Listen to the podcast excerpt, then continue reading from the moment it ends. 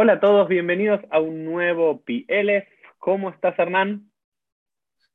Muy bien, muchísimas gracias por la invitación. Un placer charlar contigo. Bueno, esto podría ser el, el PLF más dilatado. Tuvimos, creo que si reviso los chats de WhatsApp que tengo con Hernán Dobri, eh, ya se remontan a previo a la pandemia, podríamos decir, incluso, o en los albores de, la pandemia y ya estamos después de dos años, pero finalmente lo tenemos aquí en, este PL al periodista y ahora nos va a contar un poco más quién es Hernán Dobri, para hablar de un tema, creo que a todos los que somos judíos argentinos, argentinos judíos y habitamos ambas identidades, nos es muy cercano, que tiene que ver con la última dictadura militar en la Argentina, del 76 en, en adelante, y lo judío, vamos a hablar hoy de lo judío durante la última dictadura militar en la Argentina en el sentido amplio, ¿no? Los judíos desaparecidos, los rabinos en Malvinas. Invitamos a Hernán porque escribió varios libros al respecto, ¿sí? De los cuales creo que leí tres de cuatro, ¿son cuatro en total? Son cuatro en total, así es. Bueno, tengo tres de cuatro, aprobé con el 75%. Muy bien. Creo que leí tres de cuatro. Bueno, Hernán, ¿quién es Hernán Dobri? Y si podés contarnos un poquito de cuáles son estos cuatro libros, por lo menos de los títulos, así los que les interesa lo que estamos hablando pueden profundizar más en los mismos. Bueno, presentarme, soy periodista, desde hace muchos años, año 93, así que no quiero hacer la cuenta para no, para no sentirme viejo. Eh, no, son 29 nada más, yo te la hago rápido, son 29. Empiezan a pesar. Eh, y aparte, bueno, tengo una maestría en Relaciones Internacionales y estoy terminando mi doctorado en Historia.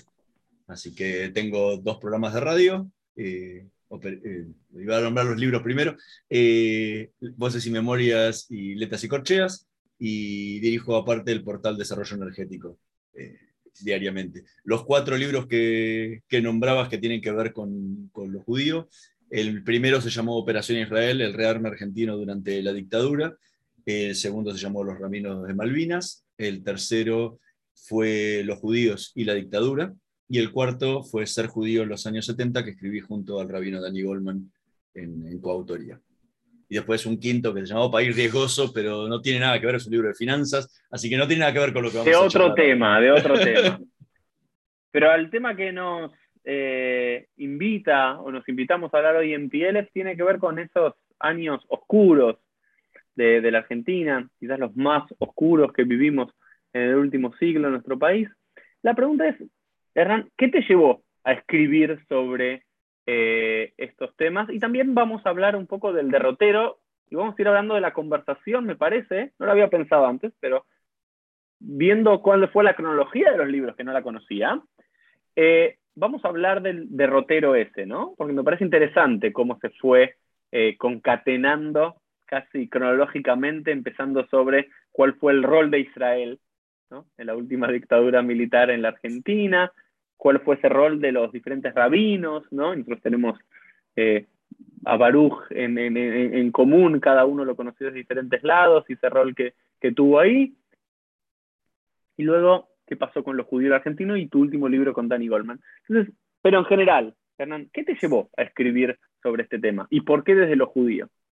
Empecé a investigar estos temas en el año 96, 97, 97 más que nada. Yo no tuve nunca una formación judía eh, religiosa, siempre tuve una vida judía cercana, me crié en hebraica durante toda mi vida desde chiquitito, pero nunca una formación judía religiosa. Y en el año 97 yo empecé a hacer una pasantía en Radio High. Estaba estudiando la carrera de periodismo, eh, si bien hago periodismo desde el 93, empecé a estudiar en el 96. Eh, y se había abierto una pasantía en ese momento en Radio High, y, ahí empecé a, tenía justamente un, quien era el gerente de noticias, Abel Kleiman, en su momento, eh, charlábamos mucho sobre el tema, yo venía muy focalizado, estudiando mucho sobre Shoah. Y obviamente los años 90, el tema indulto y compañía, tenía el, el candelero lo que era eh, la, los derechos humanos y lo que había ocurrido en la dictadura. Aparte estábamos mucho más cerca de lo que estamos ahora, ¿no? Eh, y ahí empecé a, descubrir la figura de Marshall Mayer. Y en, en, el momento me atrajo todo lo que tenía que ver con él, con todo lo que había sido el rol y con lo que me iba enterando de a poco, que de ignorante total no sabía nada. Tenía que hacer mi trabajo final de investigación periodística en el año 97 y decidir un tema que investigar. Eran tres meses, no había mucho tiempo para trabajar, pero había que hacer un, trabajo final. Eh, y yo había decidido hacerlo sobre la vida de Marshall Mayer, porque me había dado cuenta algo, no había nada escrito. Nadie había escrito en ese momento nada. Algún articulito por acá, pero nunca un libro, un paper, nada de nada. Entonces dije, bueno, es la mía. Como periodista siempre por lo menos queremos tener una novedad. Entonces voy a escribir algo que no escribió nadie. Bueno, obviamente que en tres meses escribí un trabajo sobre Marshall donde muchas de las fuentes estaban en el exterior y era muy difícil. Y para hacerlo bien no, no se podía hacer. Entonces, eh, derivó en estudiar lo que había sido la comunidad judía y la dictadura. Y ahí, y ahí lo dividí, ese trabajo, en sectores. Ese trabajo va a ser fundacional, de, va a ser la base del libro que escribimos con Danny Goldman que después te voy a explicar mm. porque es un libro totalmente diferente, pero esa base fue más o menos la que estructuró el futuro libro. Y ahí yo lo dividí en el accionar que había tenido cada uno de los sectores de la comunidad. La prensa judía, las instituciones judías, el sector religioso y eh, la Embajada de Israel. Y empecé en un tiempo récord, entrevisté muchísima gente, leí muchísimo de, prensa judía de la época y escribió un trabajo básico, 50, 60 páginas, una cosa por el estilo, no mucho más, pero me picó el bichito. Y seguí. Y me fui a la biblioteca de la AMIA, que en ese momento estaba funcionando en lo que había sido el Rambam, porque obviamente estamos hablando post-atentados, todavía no, ni siquiera existía la sede nueva de AMIA ni nada, y ahí desempolvando viejos diarios Nueva Presencia, La Luz, y me fui estoqueando de material de lo que había sido la prensa comunitaria y seguía haciendo entrevistas con personajes de la época. Eh, eso fue quedando ahí, siempre la idea era de hacer otras cosas, pero la, vida y la profesión me fueron llevando hacia otros lados. Eh, y yo estuve seis meses viviendo en Estados Unidos, volví, empecé a trabajar en la agencia de noticias eh, Bloomberg, es una de las agencias más importantes del mundo en lo que tiene que ver con finanzas, me, focalicé en el mundo de las finanzas pero nunca dejé de, ese tema de lado. Es como que siempre lo tenía de costadito. Y cuando en el año 2000, eh, eh, la Universidad de Palermo firma un acuerdo con TEA, que era la, escuela de periodismo donde yo estudié, para completar la licenciatura. Entonces, agarramos y me metí, la, hice y todo, y cuando tenía que hacer la tesis de grado, dijimos, ok, ¿de qué la hago? Y yo la quería hacer, obviamente, ampliar la otra, que la cual había estudiado tanto. Y dije, bueno, hagamos una tesis de grado bien de la comunidad judía y la dictadura militar. Y me dijeron, no se puede. Las tesis tienen que tener que ver con periodismo. Entonces dije, ok, vamos con Nueva Presencia, que es un medio al que la historia olvidó. Injustamente olvidó. Entonces escribí mi tesis que se llamó Nueva Presencia y la dictadura que va a ser la base de los judíos y la dictadura, mal llamado así, en una, en, una sé, tuve que ceder frente a la editorial. Para mí el libro se iba a llamar Nueva Presencia, el diario que desafió a la dictadura, porque el libro es sobre el diario, sobre el diario Nueva Presencia, pero me dijeron con ese libro, con ese título, no le vendemos un libro a nadie, si sale así no sale. Entonces tuvo que salir como Los judíos y la dictadura, que debería haber sido el nombre del libro que escribí con Danny Goldman, pero ya lo había quemado en el libro anterior, con lo cual tuvimos que cambiar el nombre y que no se pareciera. Eh, este es el detrás de escena. Eh, entonces eso quedó, fui en mi tesis de grado, aprobé, terminé la licenciatura, pero yo ya tenía la idea de que quería hacer una maestría. Siempre digo que mis libros los escribo obligado o sea, que hago maestrías y hago posgrados para escribir los libros, porque de otra forma no los escribiría.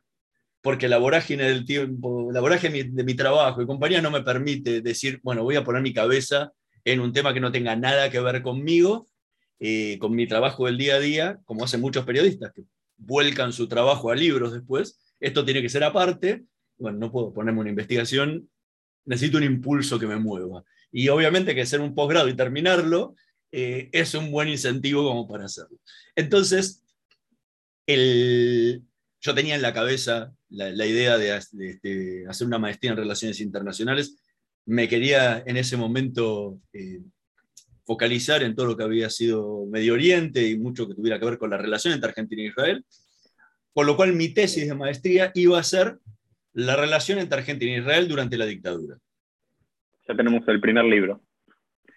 El problema que no fue tampoco, porque cuando lo planteé me ah. encontré con que era tan inabarcable porque era mucho, mucho, mucho que hacer. Son siete años, eh, hay que viajar a Israel, porque obviamente hay muchos archivos allá, yo no hablo hebreo, eh, es un problema supino, porque tenía que conseguir traductores, o sea, e, era muy grande, y para eso obviamente necesitas becas, años sabáticos y compañía que no tenía nada de nada, y si no quedas supeditado que si no conseguís la beca no la podés hacer. Entonces dije, bueno, ese tema no, pero me acordaba de una pequeña frase que había surgido de tanta lectura de los diarios de la época, donde los familiares de desaparecidos acusaban a Israel y le decían, no nos gustaría saber que con las armas que ustedes le vendieron a la dictadura mataron a nuestros hijos. Opa, dije, acá hay un tema. ¿Qué arma le vendió Israel? ¿Por qué le vendieron esto? ¿Cómo, cómo fue la relación entre este, este régimen que tiene un nivel de desaparecidos judíos muy alto, por encima del promedio de lo que es la eh, participación judía en la población del país? Eh, ¿Qué pasa? ¿Qué pasaba acá? Entonces lo agarré a mi, a mi director de tesis y le digo, cambiemos se me ocurrió otro tema. Ya lo tenía probado todo. Digo, mira, esto no lo vamos a poder hacer. Vamos con algo más firme. Vamos con la venta de armas de Israel a Argentina. Yo no había visto un revólver ni cerca. Pero que el único que tenía era unos cevitas que jugaba de chico. O sea, eso es lo máximo que yo conocía de armamentos. No conocía nada. Y te me metía en un tema sin saberlo, que era imposible. O sea, ahí tenés contratos de, de confidencialidad, tenés un montón de cuestiones. Pero ¿qué pasó? Se dio la casualidad que el 24 de marzo del, de 2006, la ministra de Defensa, Nilda Garre, firma un decreto que dice que se abren todos los archivos de las Fuerzas Armadas durante la dictadura. Así, general. Bueno, claro, ella nunca se imaginó que al día siguiente iba a llegar al departamento de prensa una un pedido mío solicitando todos los contratos de compra de armas de Argentina e Israel durante esos años. Como abriste los archivos de la dictadura, eso está metido ahí adentro. Y como habían pasado más de 25 años, habían perdido la confidencialidad, muchas de todos los armamentos que se habían comprado ya no existían, porque caducan, o sea, todo lo que tiene que ver con pólvora, con municiones, desaparece todo.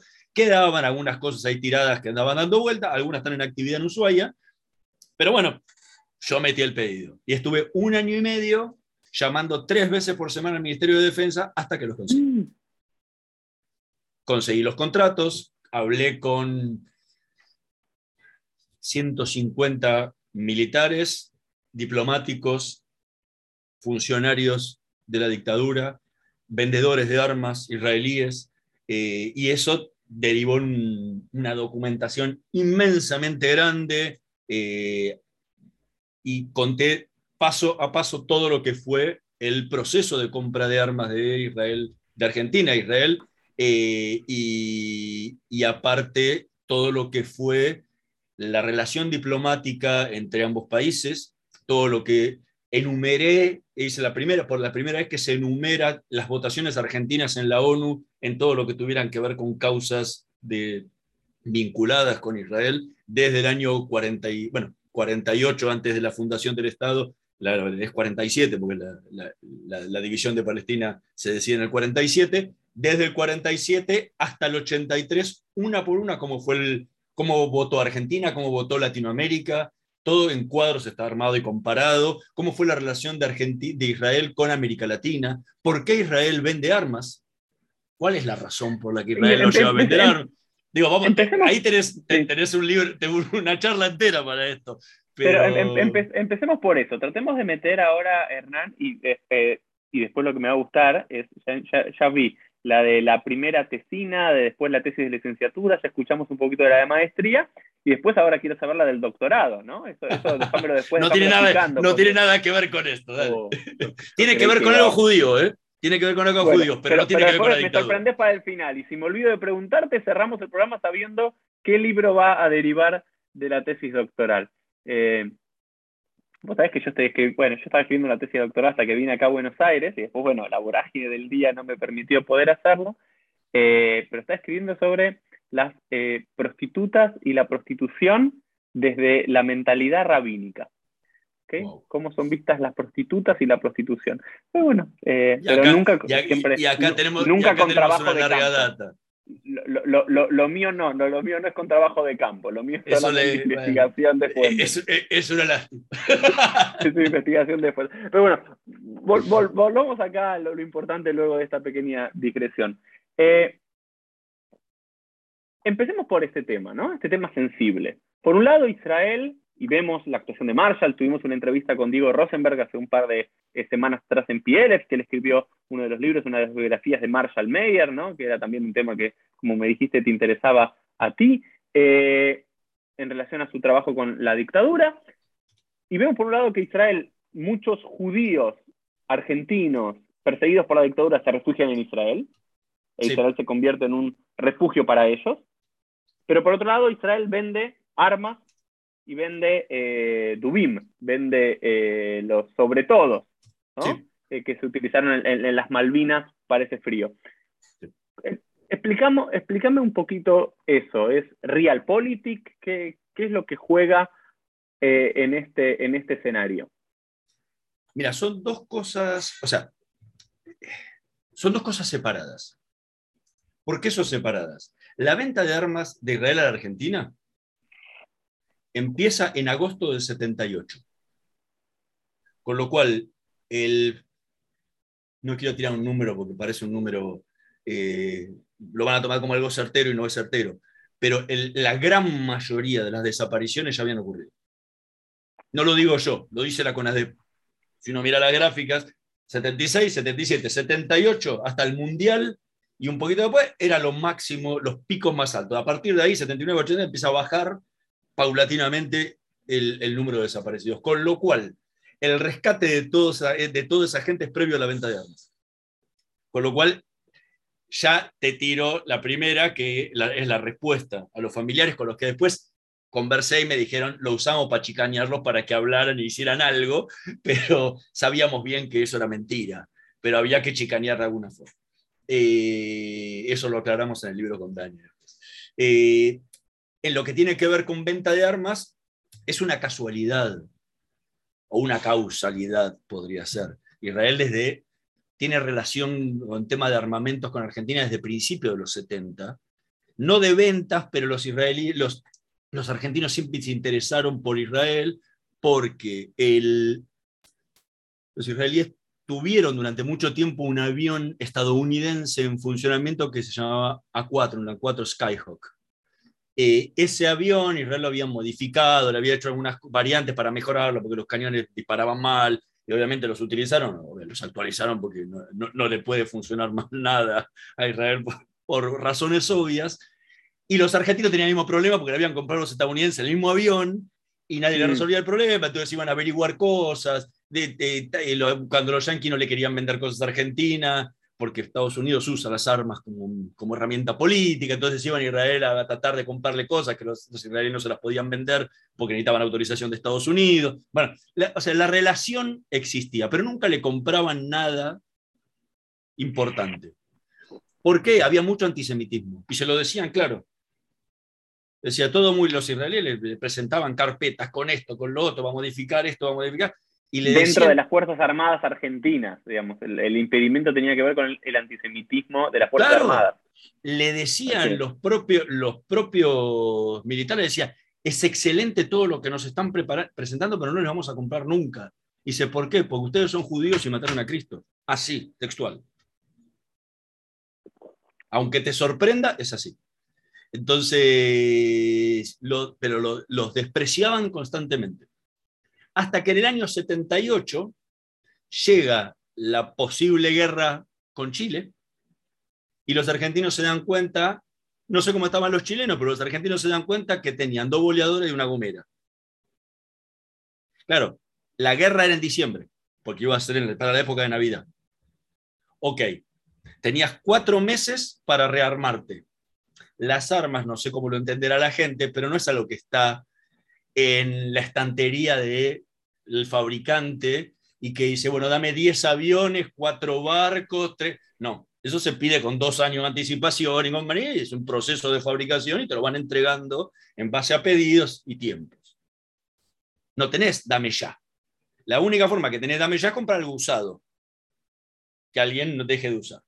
Se lo pidieron a los ingleses, los ingleses te decían, te vendemos todo lo que vos quieras, pero nuevo. Los franceses lo mismo. Eh, fueron por todos lados, buscaron por todos lados y nadie le podía vender nada, porque obviamente los fabricantes quieren vender lo nuevo, no te quieren vender el avión usado, porque en eso existe, en eso reside su negocio.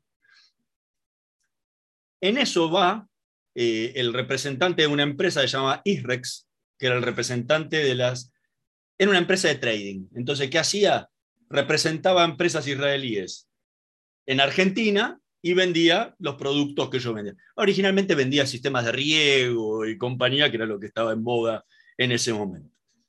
Entonces va y van al, comando de la Fuerza Aérea y le dice, mire, nosotros tenemos unos aviones Nesher que le podemos ofrecer. Entra el comodoro a la reunión de brigadier y dice, mire, tiene unos, acá viene el judío, quiere, tiene unos aviones Nesher que quieren ofrecer. Se miran todos y dicen, Nesher, ¿y qué es Nesher? Pero siempre hay un iluminado en la reunión. Y dice, ¿no será el Mirage 5 que los judíos modificaron. Sale de la reunión del Comodoro y le pregunta al vendedor, dice, ¿son los, los Mirage 5 que ustedes modificaron? El vendedor no tenía ni idea. Agarró, no, fue al correo, mandó un telex a Tel Aviv, donde están las oficinas centrales de IREX, pregunta, ¿son los, así, eh, ¿son los Mirage modificados? Si es así, están interesados. La respuesta fue Ken. ¿Ok? Vuelve al, edificio Cóndor y le dice, sí, son esos. Queremos viajar ya para verlos. Bueno, fueron, lo vieron. Esos aviones Nesher, Israel estaba en proceso de, de, modernizar su flota, los estaba eh, cambiando por los KFIR. Y esos que tenían poco tiempo de uso, y encima estaban súper probados en combate y compañía, los dejaba de usar y se podían usar al día siguiente, porque estaban, mm. o sea, los tenían actividad Israel. Eh, así que viajaron y así se concretó la primera compra. Fue necesidad y urgencia.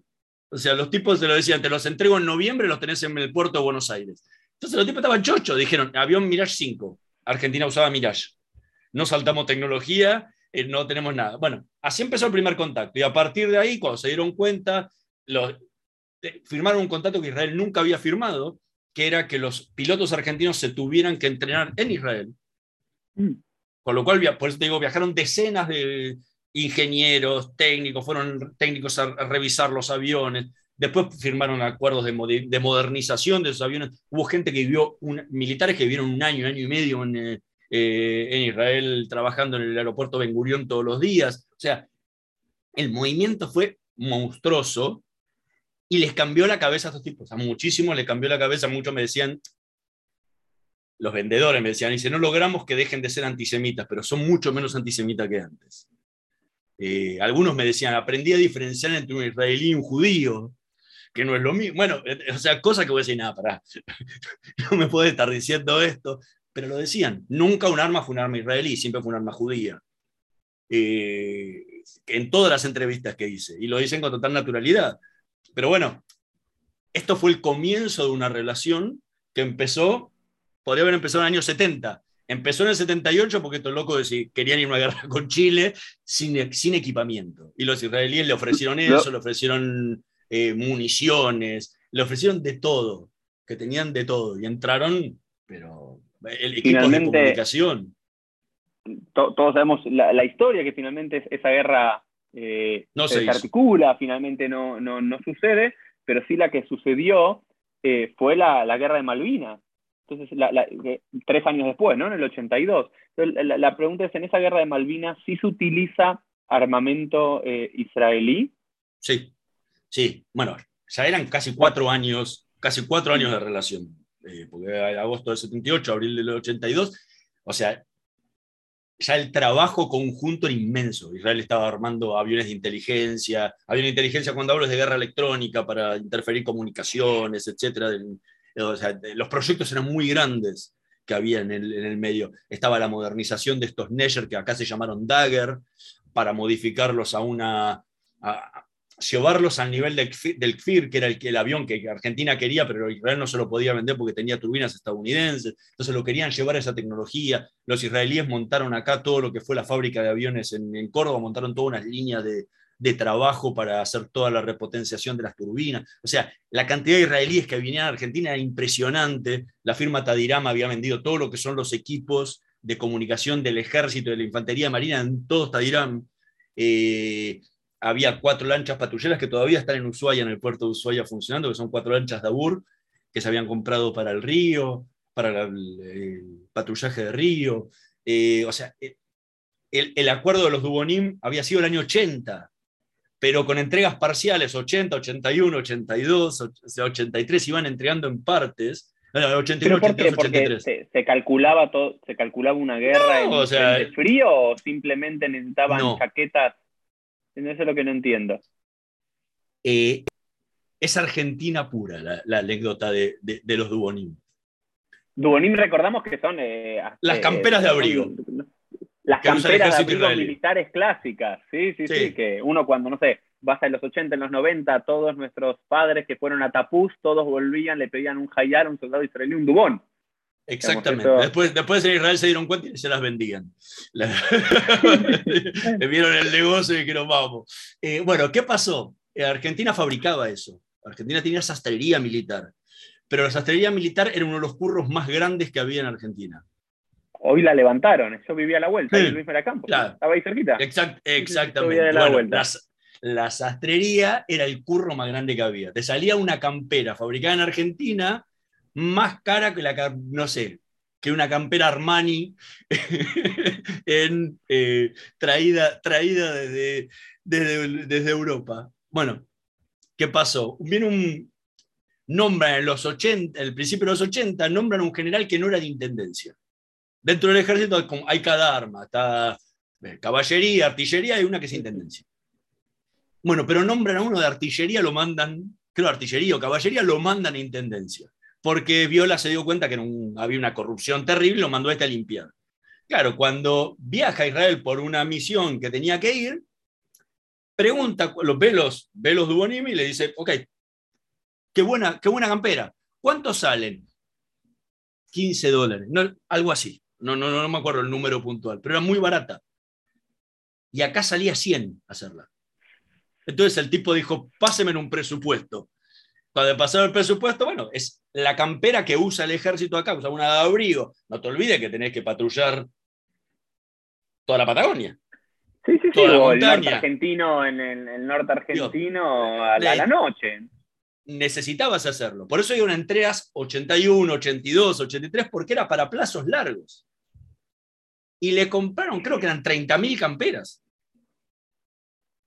A entregar así, pero porque se dieron cuenta, claro, pues se armó un lío bárbaro porque ahí reeleccionaron la cruz por, esa, por haber vendido esa campera, por haberse metido en un lugar donde tenía que haberse metido, pero el tipo este estaba empecinado que las quería comprar. Entonces, bueno, le podía decir, no, no te las vendo. Y las compró. Y así fueron que gracias a eso, cuando se desató la guerra de Malvinas, estaban las camperas.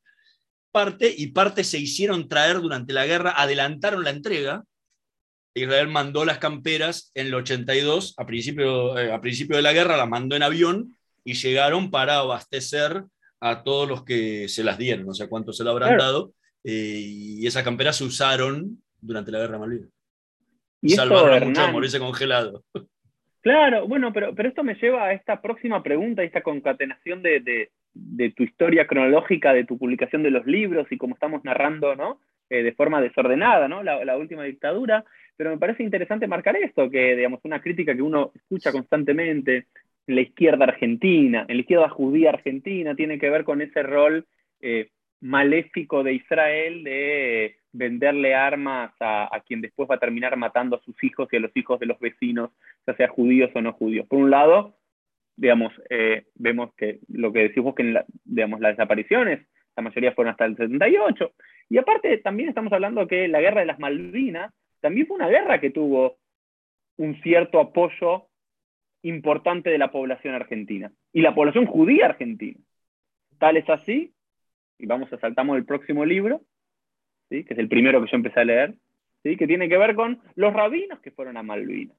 Pero estamos hablando que finalmente Israel y la comunidad judía local, Israel mandó armas y abrigos para que los jóvenes desprotegidos argentinos por lo menos tengan algo de recursos en una guerra de David y Goliat, casi contra los ingleses. Y por otro lado, la, comunidad judía local, excepto algunas voces, apoyaron al comienzo de la guerra, como una reivindicación nacionalista. Y acá entran los rabinos, de, los rabinos Malvinas, y acá entra Marshall Mayer, entra eh, Baruch Plavnik, el Rabdines, eh, Felipe Yaffe. Contanos un poquito de, de, este episodio particular de la historia judía en las Malvinas. Eh, no, hay una, no hay una certeza total de que la venta de armas haya influido en la aprobación de que los rabinos viajaran al conflicto del Atlántico Sur. Eh, pero posiblemente influyó y mucho. O sea, no tengo una prueba. No hay alguien que me diga, no, como nos vendían armas, se lo aprobamos. No. Pero es muy posible que ahí sí ya llevaban cuatro años de comercio. Israel se involucró mucho en la guerra. Porque todos hablan de y aparte, como dijiste antes, una disminución del antisemitismo a través de las cúpulas militares. Que eso para, sí, en, que, en, general era, en general era para lo, esa disminución se veía en quienes viajaban y permanecían muchos meses en Israel. Sí. Porque tenían que convivir con los israelíes todo el día y se daban cuenta que no tenían cola, eh, cuernos y cola de diablo como se los pintaban muchos capellanes en su momento. Entonces, eh, en eso cambió. Eh, pero bueno, no nos olvidemos una cosa, Israel trianguló un montón de equipamiento a través de Perú para enviárselo a Argentina en el momento que Argentina más lo necesitaba. Eh, que, o sea, la flota inglesa se tuvo que correr varias millas hacia el costado porque Israel le mandó eh, tanques de abastecimiento de combustible para los aviones que iban a bombardear a los, a los barcos británicos y eso le, le, permitió ganar autonomía y bombardear durante más tiempo y a más distancia, y eso fue terrible para la flota inglesa, porque los, los jodió en la logística como loco, más allá de los Dubonim, más allá de los misiles que mandó y compañía, que algunas cosas usaron, otras no. Pero incluso Israel mandó, hubo dos israelíes en, la, en Malvinas, cosa que poca gente sabe, instalando equipos de cifrado, porque los cifradores que tenía Argentina estaban pinchados por Estados Unidos. Israel le mandó equipos Tadiram específicos que se instalaron en Buenos Aires, en Comodoro Rivadavia y en Puerto Argentino, y como los argentinos no sabían instalarlo, fueron dos israelíes a instalarlos. O sea, el involucramiento, pilotos israelíes que estaban entrenando a pilotos argentinos en Tandil se ofrecieron a volar los, los, los, los, los Dagger acá en los Nesher, dice, yo conozco el avión. Dice, los que están enfrente son ingleses y mataron a mi familia. Dice, son mi enemigo. Yo quiero ir a pelear con ustedes. Estás hablando de la ocupación británica de... De la, del 48, ¿no? Estábamos cerquita, ¿eh? 48 sí, sí, sí. hasta 48 de 82. No había pasado tanto tiempo todavía y todavía algunos tenía abuelos y compañía que habían peleado la guerra de la independencia, que habían estado dando vueltas por ahí. Eh, incluso, la, y esto es una anécdota que, que cuentan los, los, compradores, los vendedores de armas israelíes, cuando se le sientan a Begin, que en ese momento era el primer ministro, para explicarle el tema de Malvinas, y le dicen, mira, Argentina está, está en conflicto con Inglaterra porque los ingleses ocuparon las Malvinas en forma colonial, y con los derechos son de Argentina, bla, bla, bla, bla, bla, bla, y Begin lo paró y le dice, ustedes no me van a venir a decir a mí la mierda que son los ingleses. disculpando la palabra, porque estoy usando dos términos que utilizaron. Dice, ¿estas, estas armas van a servir para matar ingleses? Kadima. Y ahí fue la orden. Entonces, digo, el involucramiento israelí es importante en ese momento y político y geopolítico. Dice, ahora háganlo todo callar.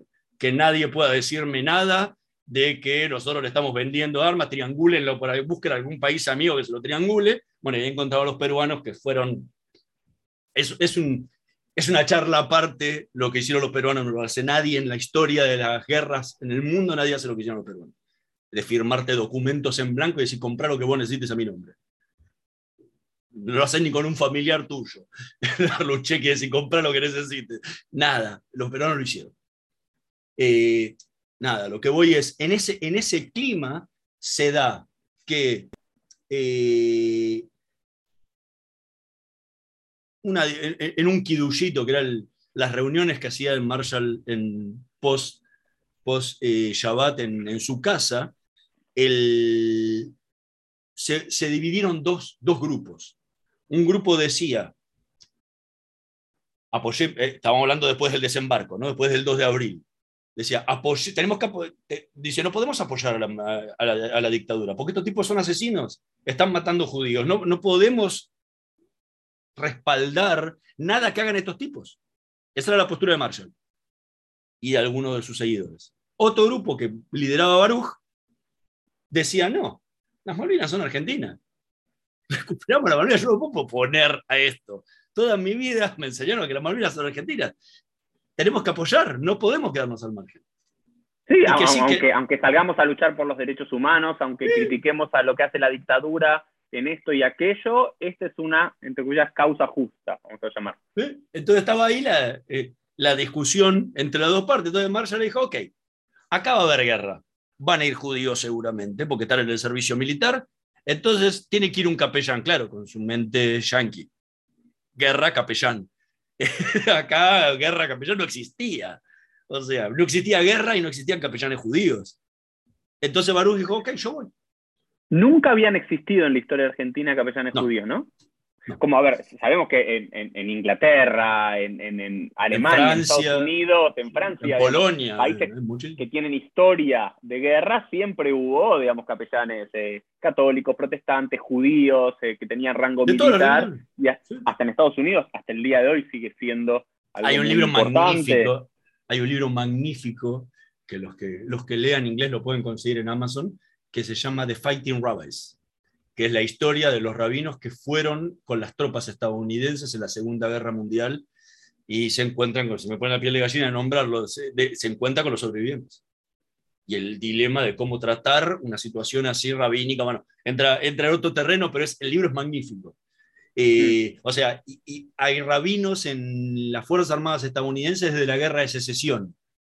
Wow.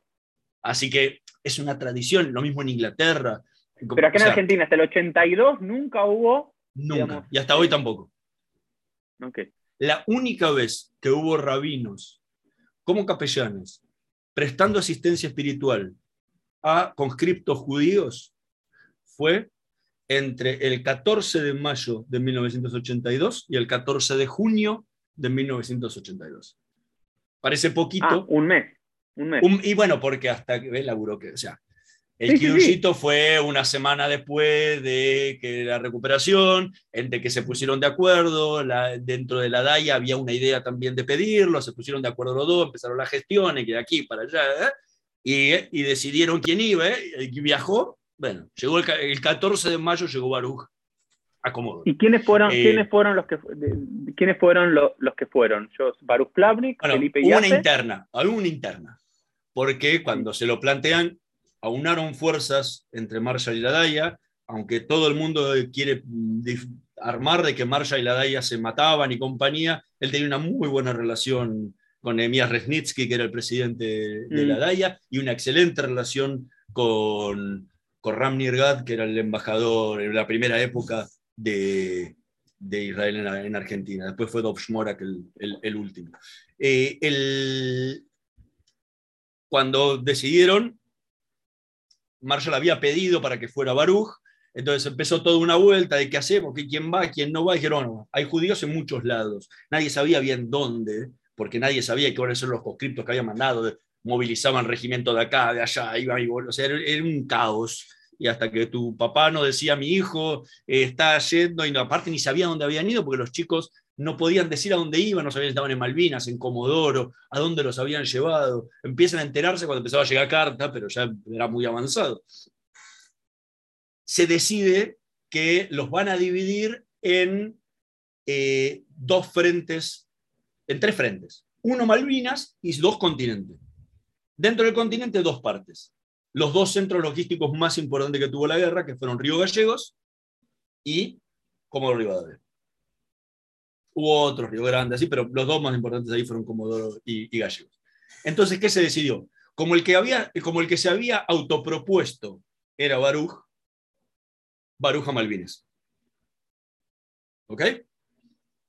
Y se decidió hacerlo inclusivo, que no sea que el seminario, el movimiento conservador, fuera el único que se fuera. Entonces dijeron, bueno, vamos a hacerlo inclusivo, que la AMIA tenga una participación llamémoslo Benamú, Shlomo Benamú era el, el, gran rabino de la comunidad en ese momento, y lo fue durante muchas décadas, eh, que vaya él a prestar asistencia espiritual, y lo llamaron a alguien de Jabad para que venga a... Jabad no es Jabad de hoy, Jabad era, era, el 5, era el 5 ahí. Entonces, ¿y quién era el representante de Jabad en ese momento? El mismo que hoy, que era Tzvi Recién arrancaba porque eh, el, emisario del Rebe acá era, había sido otro, ahora no me puedo acordar del nombre, Baumgarten, Baumgarten. se había muerto, eh, y entonces quedaba, no me acuerdo si era o quién había sido, se había muerto. Entonces, ok, quedaba un Zvigrumblad que tenía 20 años.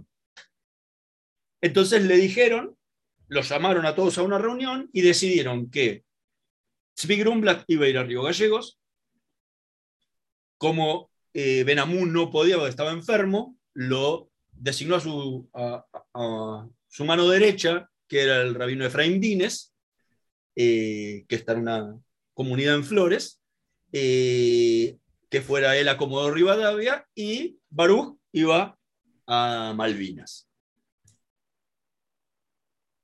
Esto después fue pasando. El tema es que nadie sabía cuánto, cuánto dura una guerra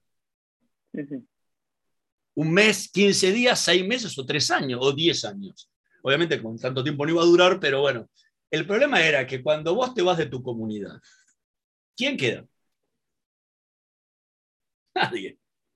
Y vos tenés que seguir casando, tenés bar mitzvot, o sea, tenés que seguir laburando, o sea, tu comunidad tiene que seguir laburando. Y si vos no tenés un reemplazante, es un problema para tu comunidad. Te va a decir, está todo lindo, muy bien la guerra, pero decime quién viene. Bueno, entonces que tuvieron que hacer postas.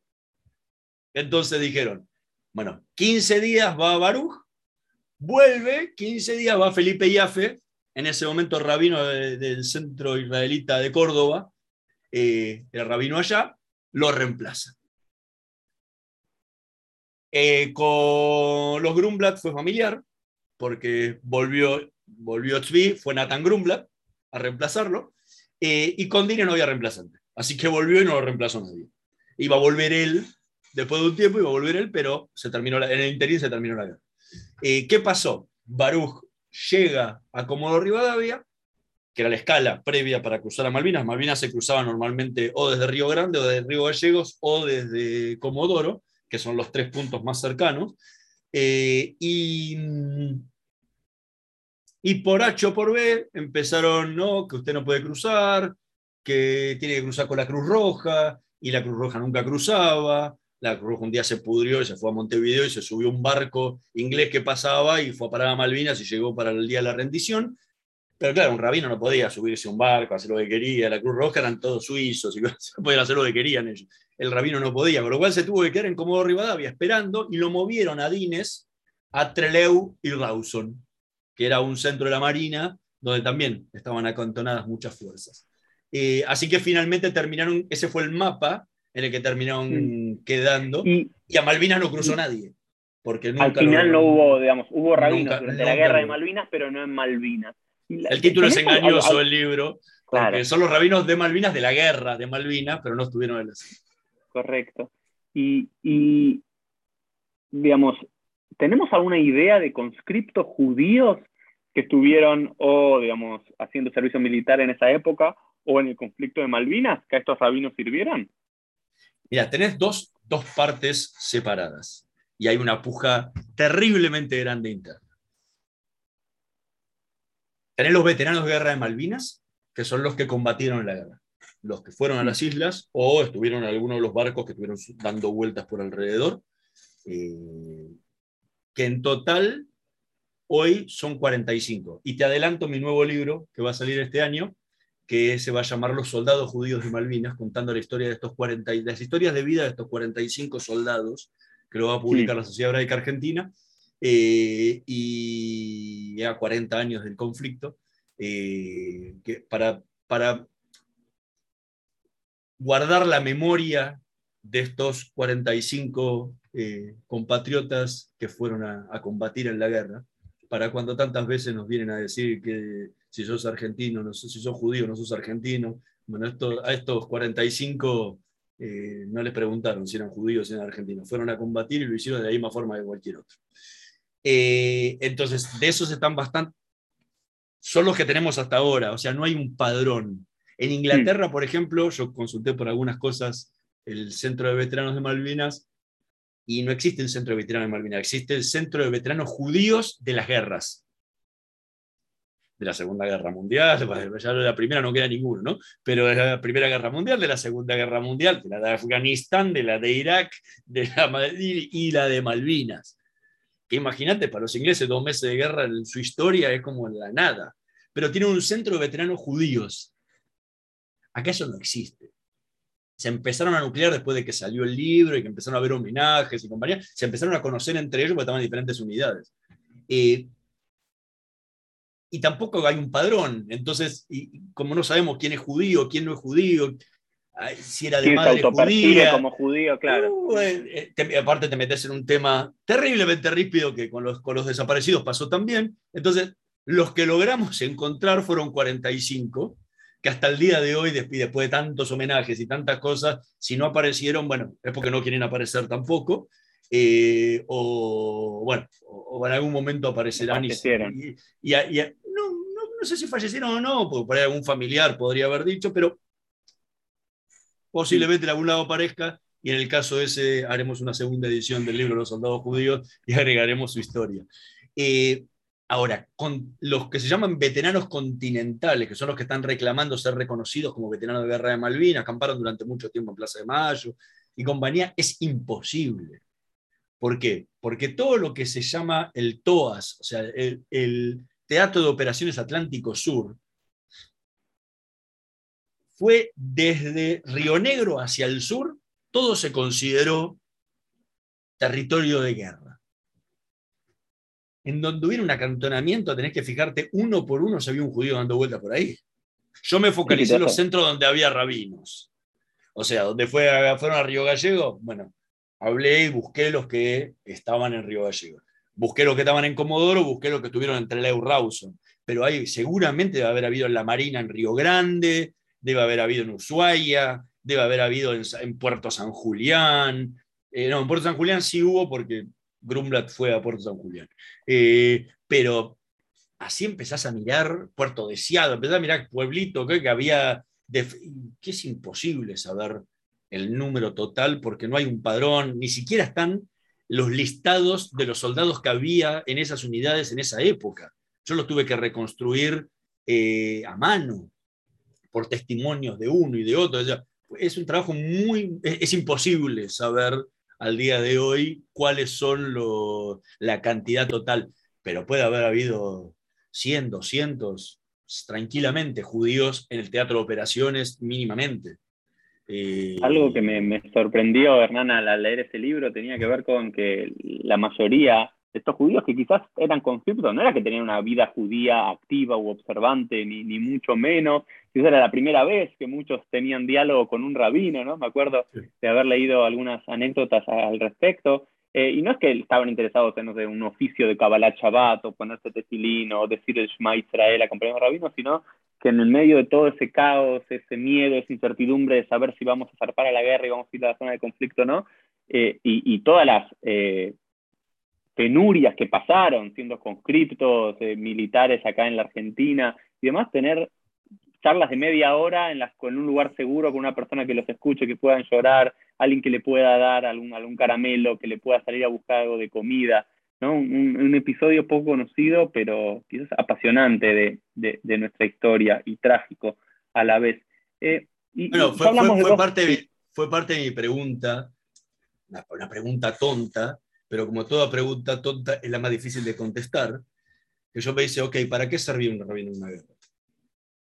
¿No era mejor mandar 90 kilos de comida a Malvinas? Digo, digo pesaría 90 kilos, un rabino Baruja estaba flaquito en ese momento, pesaría 70, pero ¿no era mejor mandar 70 kilos de armas, 70 kilos de abrigo, 70 kilos de comida que mandar un rabino?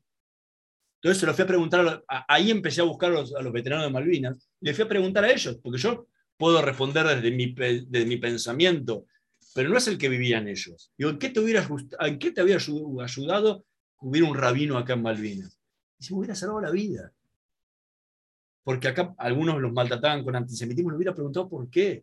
Le hubiera pedido que me, que me saque de acá, como si el rabino hubiera sido Superman. Hubiera podido sacarlo al soldado de la trinchera y llevárselo al continente. O sea, pero era eh, poder hablar con alguien amigo que me entendiera y que no estuviera contaminado con todo esto que estaba acá. Eh, ya supera la función religiosa, una función humana. Era, podría decirse, hasta más de un psicólogo que de un rabino. Pero obviamente el que tenía que cumplir, eso es lo que, eso es lo que hace un rabino en una guerra. Mm. Es la ayuda espiritual, llevarle tranquilidad a esa persona y dice, tengo que matar. Tengo miedo a matar. Tengo miedo a morir. O sea, llevarle esa tranquilidad. Eso, fue importantísimo. Lo vivieron con los, soldados en el continente, porque existía un riesgo de invasión al continente, etc.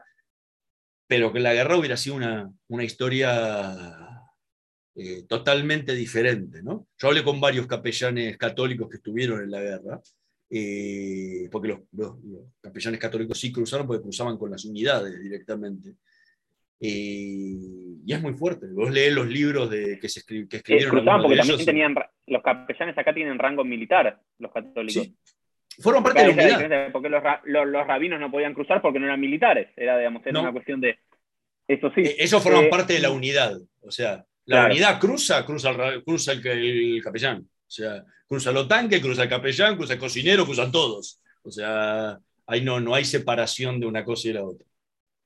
Y, Hernán, la verdad llevamos casi una, hora de, conversación, se, pasó rápido y no, no pudimos ahondar eh, quizás eh, de los cuatro libros, pudimos hablar un poquito de la relación con Israel, eh, la relación comercial y diplomática con Israel y también un poco del conflicto de las Malvinas y las participaciones de los rabinos y de los conscriptos. Eh, y de lo otro podríamos hablar un episodio más o mucho más.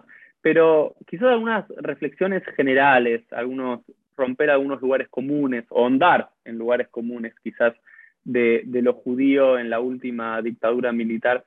¿Tenés, eh, más allá de, del número de los 30.000 desaparecidos, que en la Argentina en los últimos años hay un sector que quiere relativizar ese número, tenemos en la CONADEP, que entiendo que son un poco más de 10.000 documentados y demás, y si bien entiendo, hay unos 1.800 de esos 10.000 que tienen eh, origen judío. ¿Estoy dando números correctos o estoy...? Bueno, ahí entramos en temas complejos. A mí me encanta entrar en temas complejos y, tratar de resolverlos. Bueno, resolverlos, o sea, por lo menos dar una respuesta. Me metí con el tema de las armas, eh, o sea, me fui metiendo con temas donde... Eh, nadie quería hablar, o todos, por ejemplo, hablaban diciendo, tocando de oído, decía, ¿por qué hubo tantos desaparecidos judíos? Ah, porque formaban parte de los sectores más perjudicados de la sociedad por la dictadura. Ok, próbamelo. Bueno, yo agarré... Sí, a ver, la, la, tesis generalmente que uno escuchaba era que eran sectores juveniles, de clase media, involucrados en las TNUOT, en los movimientos juveniles por acción social y de izquierda, que era parte los sectores más perjudicados los sectores más perjudicados por la dictadura eh, eh es lo que todo ahí. escuchaba y por eso tenés casi un 20% sobre creo que era el 0,5 el 1% de la sociedad general no sé. okay. son menos los números ahora pruébamelo ¿cómo me lo probas? Bueno, yo me metí en ese trabajo escribí un trabajo para el CES de la DAIA eh, para uno de los informes sobre antisemitismo del año 2006, creo que fue, 2005, 2006, eh, o 2007, está, por ahí. En uno de esos está tapa gris. Eh, yo agarré todos los listados de judíos desaparecidos que hay, agarré el listado de la CONADEP, que es con el único que yo me manejo. ¿sí? O sea, yo tengo opinión firmada por el tema de los 30.000, incluso tengo una, teoría de dónde sale el número de 30.000, eh, pero no viene al caso ahora. Eh, pero para hacer una comparación, yo no puedo hacer una comparación en base a los 30.000. Pues ¿cuántos judíos desaparecidos hay? Y bueno, si te fijas en una época habla de 500, después habla de 900, después de 1200, después de 1800, he escuchado números de 2000, en cualquier momento va a haber más judíos desaparecidos que desaparecidos en sí. Todos los días le cambian el número. ¿En base a qué le cambian el número? Nadie tiene un fundamento de nada. No es que aparecieron 200 denuncias nuevas, entonces de 1500 pasó a 1700. No, viene uno y ya son 2000 desaparecidos y todos repiten. Uno trae el otro. Ahora, ¿cuántos hay? Bueno, ahí hay un despelote bárbaro. Por ejemplo, me lo contaba, lo contaron en una presentación del informe de desaparecidos de la DAIA, también en esa época, 2006, 2007, que se hizo en eterna cadencia, eh, que hijos de algunos de los desaparecidos que estaban en esa lista pidieron eliminar a su padre de la lista porque no se consideraba judío. Y nunca le hubiera gustado formar parte de esa lista. Es fuerte. ¿Y la respuesta cuál fue? Dice, yo entiendo tu respuesta, pero seguramente cuando tu papá se lo llevaron y lo torturaron, lo torturaron con más saña porque era judío, como pasó en general. Entonces, es un tema. Segundo, lo vimos recién con los soldados. ¿Quién es judío? El informe que le presentó al juez Garzón la DAIA está plagado de no judíos. La novia no judía de un desaparecido la metieron en la lista. ¿Es judía o no es judía? Es una tarea para vos, no para mí. o, sea, está bien. Se casó, casamiento mixto. ¿Es judía o no es judía? Mi respuesta es no. Yo todo eso lo peiné en mi, informe. ¿Y en qué estamos entonces, Hernán? Ahí, estamos. ¿En qué estamos? 900, 1000, 1100. Yo no creo que supere ese número de ninguna forma. ¿Sí? Ahora, yo agarré ese número agarré los listados de la CONADEP y empecé a tomar la información que había de cada uno de ellos. Viste que la CONADEP tiene cinco o seis estadísticas que hace, por edad, por sexo, por profesión, por año de desaparición. Me estoy olvidando una que ahora no me acuerdo. Por ubicación, ah, no. no, Por, ubicación, que esa la saqué. porque Porque la comunidad judía está nucleada en Buenos Aires y nada más y claro, entonces te iba a dar un descuajeringado total si tenía que comparar estadísticas. Pero todas las demás las comparé. Y dieron exactamente igual que la lista que de, las de la CONADEP. Vos sabés que la ley de la estadística dice que si vos sacás una, una muestra al azar, esa muestra debe dar similar a, la, a la torta original, ¿no? Y así fue. Dieron exactamente igual. La única que se invierte es la de profesión donde el movimiento obrero tenía la mayor cantidad de desaparecidos y en la de judíos eran estudiantes. Pero una cuestión de, clase social. La comunidad judía pertenece a la clase media, entonces en esos sectores es la única. a, nivel a nivel porcentual, imagino que tomaste solamente los números de Buenos Aires y después todo el resto de la Argentina. No, no, no, tomé, lo de todo el país. Lo que no hice fue comparar la estadística de lugares de, donde ah, vivían. No, comparé esa, pero comparé edad, da lo mismo. Sexo, da lo mismo. Año de desaparición, da lo mismo. Profesiones, salvo eso, que hay que ajustarlo obviamente por una variable, da lo mismo. O sea, dan todo igual. O sea, ahí tenés la prueba de que desaparecieron porque formaban parte de los sectores más perjudicados de la, de la sociedad. Y no por una cuestión judía. Ah, no hay, hay muy pocos casos que hayan desaparecido por ser judíos.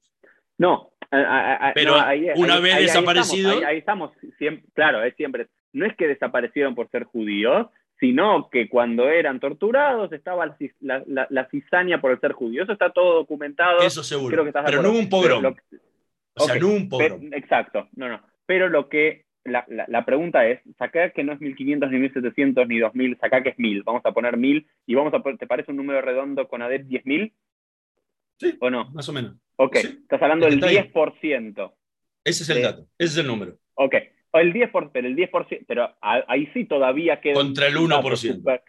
contra en ese momento había que comparar. 1%. 300.000 judíos en Argentina y 30, 30 millones de argentinos y demás, 1%. Ahí sí tenés un salto. Sí, pero vuelvo. el, sal, el salto existe porque, forma, porque estaban sobre representados en muchos sectores que fueron los más perjudicados por la dictadura. Esa es la razón. O sea, no es que se vinieron a llevar muchos judíos porque, porque hicieron un pogrom como la Semana Trágica, cerraron el barrio de Once y se lo llevaron a todos juntos. No, estaban en ese momento muy sobrerepresentados en sectores donde la dictadura se ensañó especialmente. Todo lo que tenía que ver con universidades, bueno, movimiento obrero, como decíamos, profesionales dentro de la, de la psicología. Bueno, había muchísimo donde los judíos estaban sobrerepresentados movimientos de izquierda. Y, ahí se chuparon un montón de gente, pero no tiene que ver con una persecución contra los judíos. Ahora, ahí adentro, una vez, eso sí lo, lo aclaraste, una vez que lo tenían en su mano y veían que tenían un judío, tenían una hazaña especial. A mí no me gusta decir los torturaron más o menos porque no existe un torturómetro. Eh, la tortura es terrible para todos. Pero tenían sañas especiales contra los judíos una vez que los tenían en su mano. Y eso en la CONADEP está, y hay 500.000 libros donde cuentan, eh, y testimonios donde cuentan solamente el juicio a las juntas y compañía, cuentan lo que fue la hazaña contra que, vivieron los judíos en, cautiverio en los diferentes centros clandestinos de detención de las tres armas. Eh, pero digo, no hay, la prueba es esa, o sea, esa es la, prueba de por qué desaparecieron tantos, porque formaban parte de esos sectores.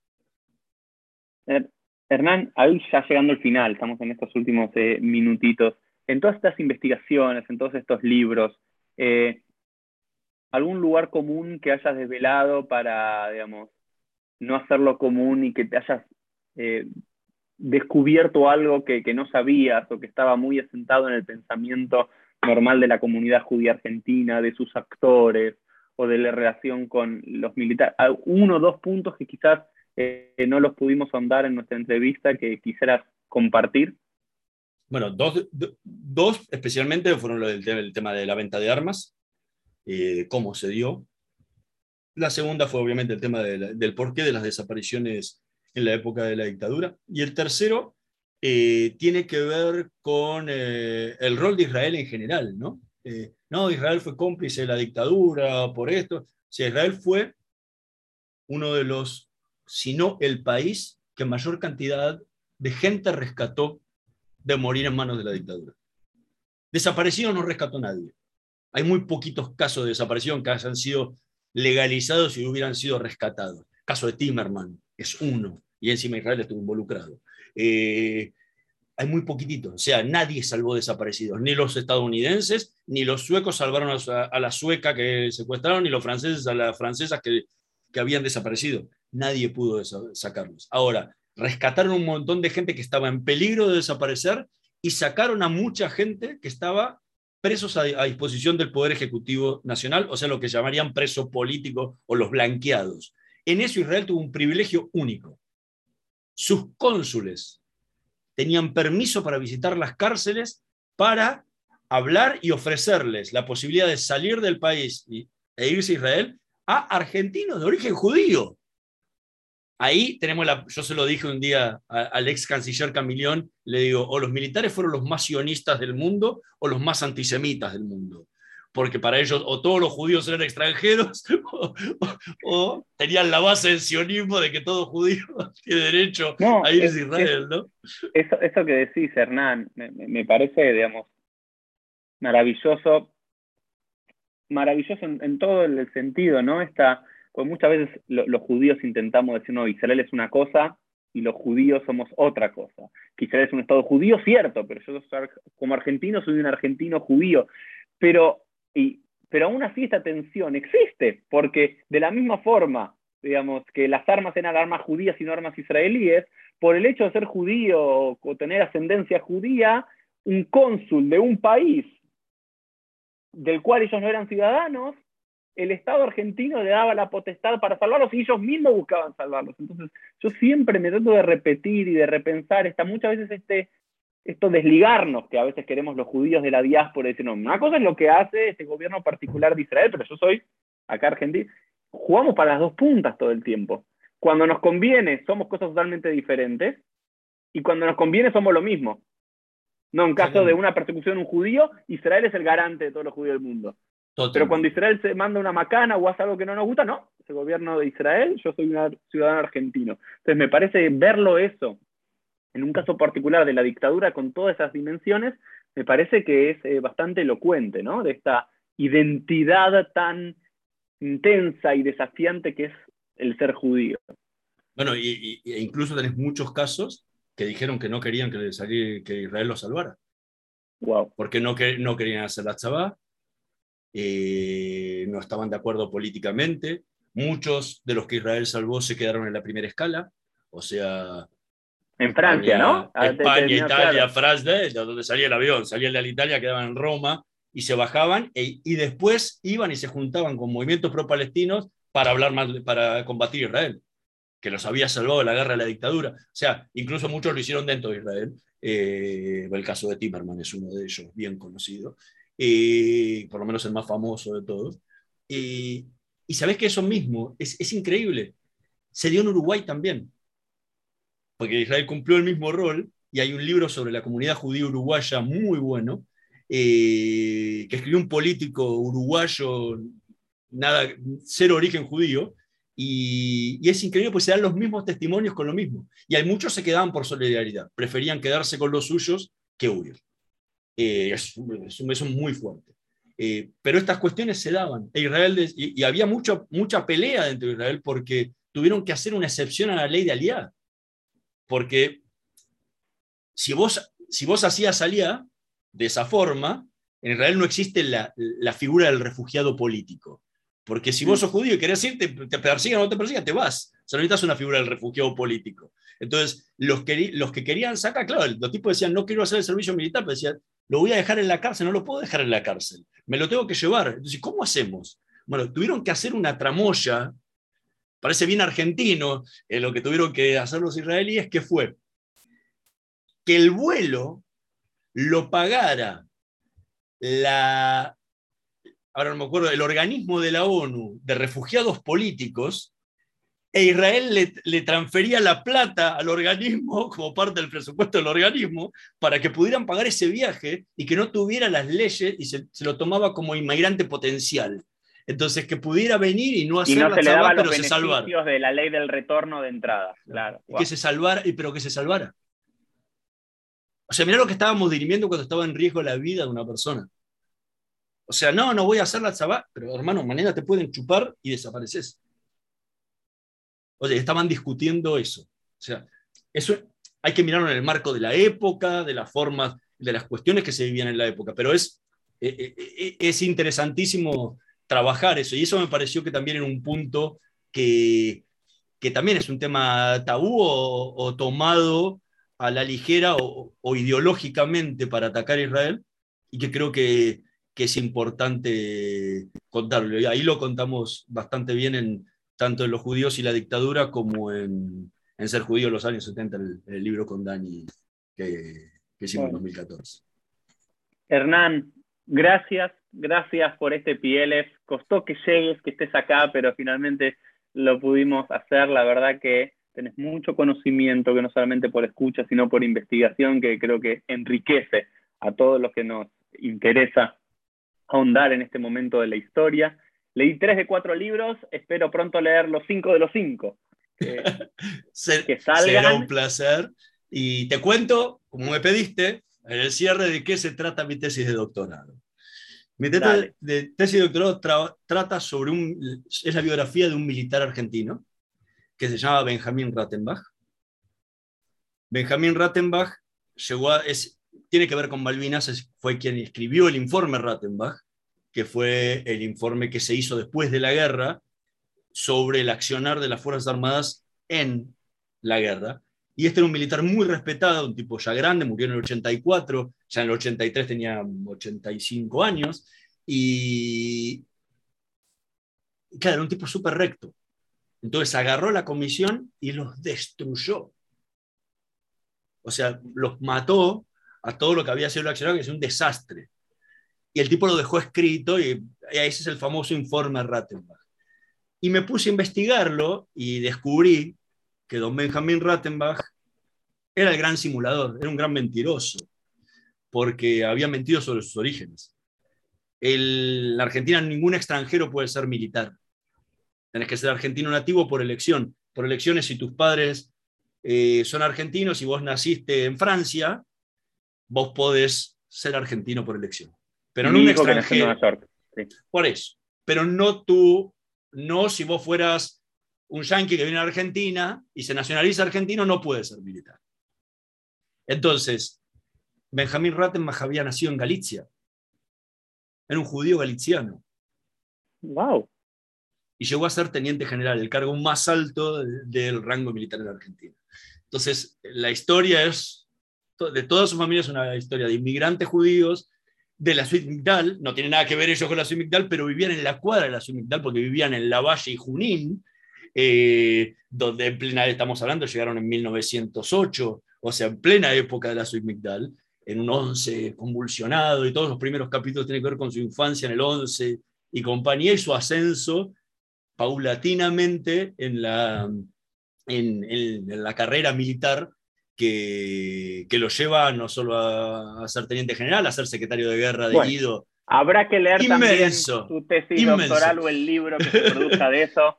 Hernán, ojalá sea pronto. Muchas gracias por este Pieles. Y bueno, sé que estás viajando, emigrando también, así que todo lo mejor eh, para ti y para toda tu familia. Y todos nos vemos en un próximo episodio de Pieles. Chau, chau. Chau, chau.